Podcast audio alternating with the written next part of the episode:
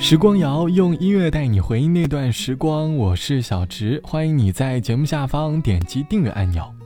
节目发布的后三天就是一个备受瞩目的日子，二零二一年六月七号，高考就要开始啦。在节目的开头，先预祝各位要参加高考的同学们都能够超常发挥，拿到自己所期待的成绩。其实工作后的我们，好像已经很少再有高考前的那份紧迫感了，因为当时自己努力了三年，而自然而然的出现在心中的那份紧迫感。一次高考，便是对三年的学习生活的一次检验，也是给自己的高中时代画上了一个圆满的句号。相信对于很多工作的朋友来说，高考这件事已经悄悄的在心中藏起来了。到了每年六月份的时候，又会再次拿出来回忆。这期的时光谣，我想和你起来回忆高考前后的片段。你还记得你高考前后的心情是什么样的吗？当最后一颗铃声响起之后，你的心情是什么样的呢？欢迎你在节目下方来告诉我。我还很清楚的记得我在高考前一天晚上和高中的朋友一起去麦当劳吃了一顿，然后第二天还有点不太舒服，所以希望各位高考的朋友能够及时的注意好饮食，不要太油腻了。当时我住在高考的酒店里，已经彻底的放弃复习了，我脑海当中在不断的幻想毕业旅行要去的地方，然后平静的等待明天语文考试的到来。那个夜晚，我们对于明天充满了期待。一个人走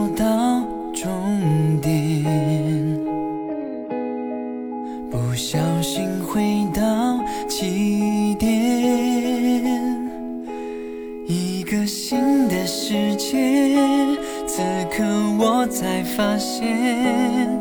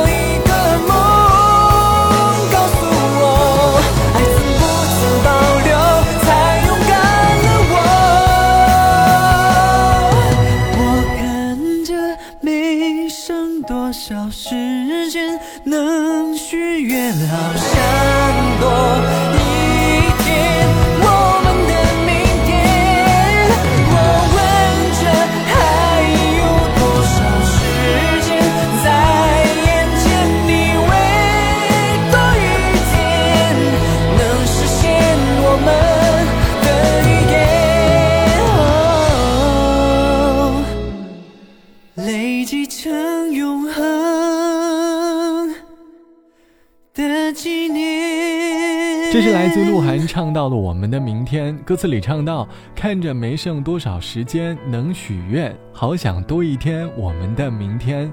我问着还有多少时间在眼前，以为多一天能实现我们的预言。歌里的歌词唱的每一句都是我们高考前的心情。我们知道青春好像已经没有多少时间了，高考结束之后，我们就要告别这一群一起在教室里奋斗了三年的伙伴。我们一起走过很多个夜晚，写过数不清的试卷，书翻了一遍又一遍。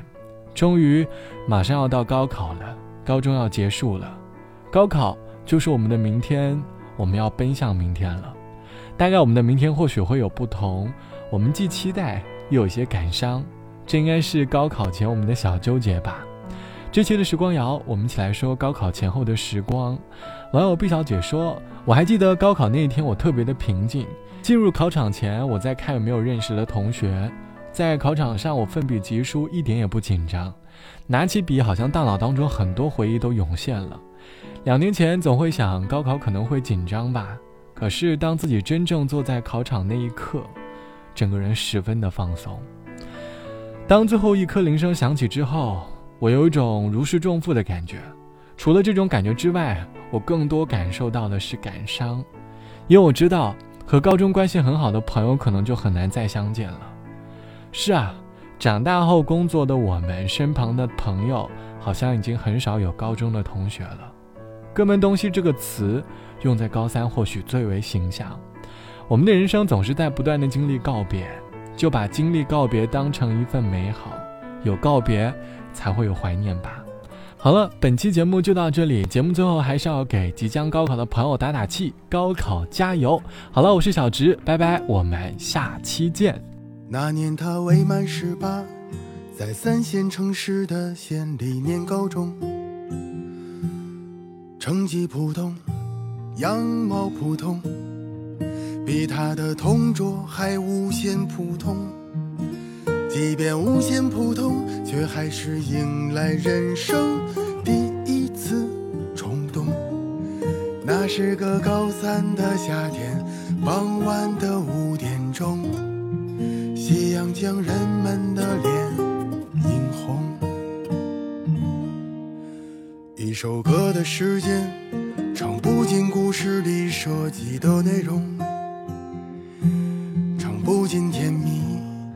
不尽苦痛，反正情歌写的大致相同。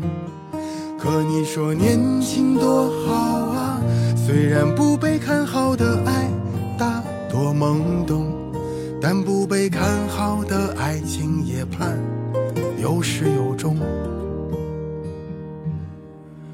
当年他确信他们能有始有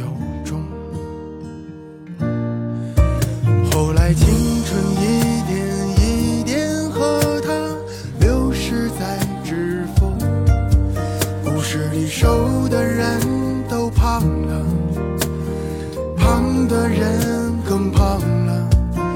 后来他才明白，那是他最美好的时候。他以为他会挽留，他坚信他不会。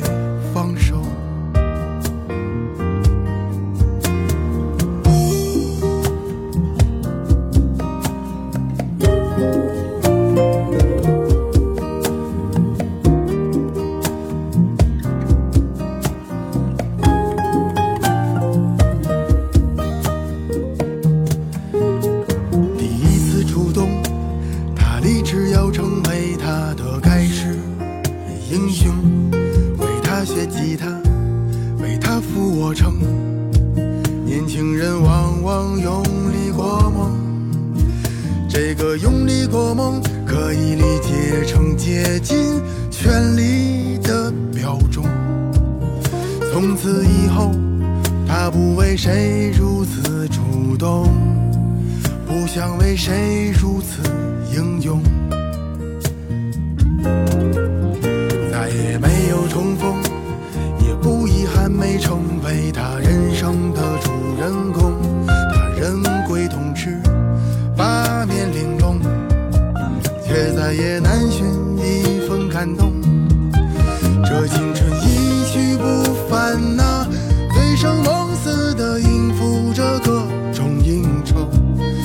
也是只能他一